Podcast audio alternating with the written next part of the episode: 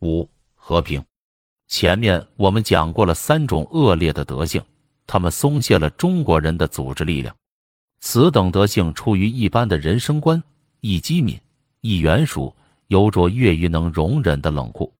不过，这样的人生观很明显不是没有他的美德的价值的。这种美德是老年人的美德。这老年人并不是怀着野心热望以求称霸于世界的人物，而仅仅是目睹了许多人生变故的一个人。他对于人生并无多大希望，不问人生之辛甜苦辣。他总是乐于忍受，他抱定一种宗旨，在一个人的命运所赋予的范围内，必须快快活活的过此一生。中华民族盖老于世故，他们的生活没有夸望，不像基督徒自称为牺牲而生存，也不像一般西方预言家之寻求乌托邦，他们只想安宁乐达现世的生命。生命是充满着痛苦与忧愁的，他们知之甚忍。他们和和顺顺工作着，宽宏大度忍耐着，使得快快活活的生活。至于西方所珍重的美德，自尊心、大志、革新欲、公众精神、进取意识和英雄之勇气，中国人是缺乏的。他们不欢喜攀爬勃朗山或探险北极，却只感兴趣于这个寻常平凡的世界。所以，他们具有无限之忍耐力，不辞辛苦的勤勉与责任心。慎重的理性，愉快的精神，宽宏的气度，和平的性情，此等无与伦比之本能，专以适合于艰难的环境中寻求幸福。我们称之为知足，这是一种特殊的品性，其作用可使平庸的生活有愉快之感。观之现代欧洲之景象，我们有时觉得他所感受于繁荣不足之烦恼，不如感受于原熟智慧不足之甚。有时觉得欧洲总有一天会逢到极具少壮性与知识繁荣发达过甚至弊科学进步躺在过一世纪，世界愈趋愈接近，欧洲人将想到学取对于人生和人与人相互间比较容忍的态度，使不至同归于尽。他们或许宁愿减少一些煊赫气焰，而增加一分老成的气度。我相信态度之变迁不源于灿烂之学历。而源于自存之本能而实现。至此，欧美方面或许会减弱其固执之自信心，而增高其容忍，因为世界既已紧密的联系起来，就免不了相互的容忍。故西方人营营不息的进取欲将为之稍减，而了解人生之期望将渐增。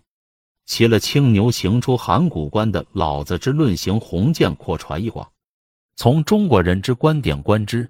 和平非为怎样高贵而应崇拜的德性，不过很为可取，仅因其为习惯上共通的理性，大家以为然，如是而已。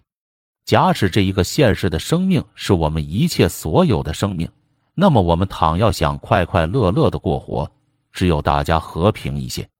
从这一个见解，则欧美人的固执己见与不安定的精神，只可视为少壮的粗汉之象征，如是而已。中国人近自于东方哲学观念中，已能看透这种不成熟性，在欧洲的将来是终究会消灭的。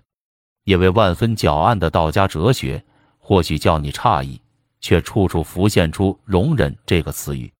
容忍是中国文化的最大品性，也将成为现代世界文化的最大品性。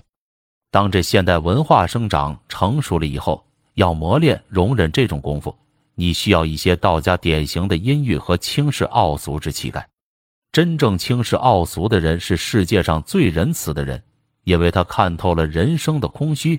由于这个空虚的认识，产生了一种混同宇宙的悲悯。和平亦即为一种人类的卓越的认识。倘使一个人能稍知轻视傲俗，他的倾向战争的兴趣必随之而减低。这就是一切理性人类都是懦夫的原因。中国人是全世界最低能的战士，因为他们是理性的民族。他的教育背景是道家的出世思想，柔和以孔教的积极鼓励，养成一种和谐的人生理想。他们不是战争，因为他们是人类中最有教养、最能自爱的民族。一个寻常中国儿童能知一般欧洲白发政治家所未知之事。这是便是战争的结果会使人丧其生命或残断其肢体，不管是为一国家亦为个人。中国人双方起了争论，很容易促起此种自觉。此种斟酌的哲学诱导他们缓于争论而速于妥协。此种圆熟、老练而俏皮的哲学教导中国人以忍耐，临困乱骚动之际则出之以消极的抵抗，更警戒以勿夸张一时之胜利。中国有一种流行的签约针，说财钱不可用尽，福分不可享尽，独断过甚或利用个人之地位过甚，俗称为锋芒太露。锋芒太露常被视为粗鄙之行为，而为颠覆之预兆。英国有句通行俗语，为一般人所信守，叫做“误打跌倒之人，盖出于尊重堂堂正正之竞争的心理”。而中国与此相近的谚语说：“切勿逼人太过，乃纯粹为修养关系。”我们叫它涵养功夫，是中国人之文化更进一步。以中国人之眼光看来。凡尔赛合约不仅不公平，而且是粗野的，缺乏涵养功夫。假令法国人在战胜之日染自一些道家精神，也就不会硬定凡尔赛合约。到今天，他的脑袋儿也可以稍稍安枕了。可是法兰西还是少壮，德国当然也要同样的干。没有一方面觉悟，双方都是愚拙的，而大家想永远把对方镇压在铁蹄之下。只因克雷孟梭没有读过《道德经》，希特勒亦然，致令两方斗争不息。而老庄之徒袖手作臂上观，莞尔而笑。中国人的和平性情，大部分以为脾气关系，兼有人类谅解的意义。中国小孩子在街道中殴斗的事情，远较欧美孩子为少。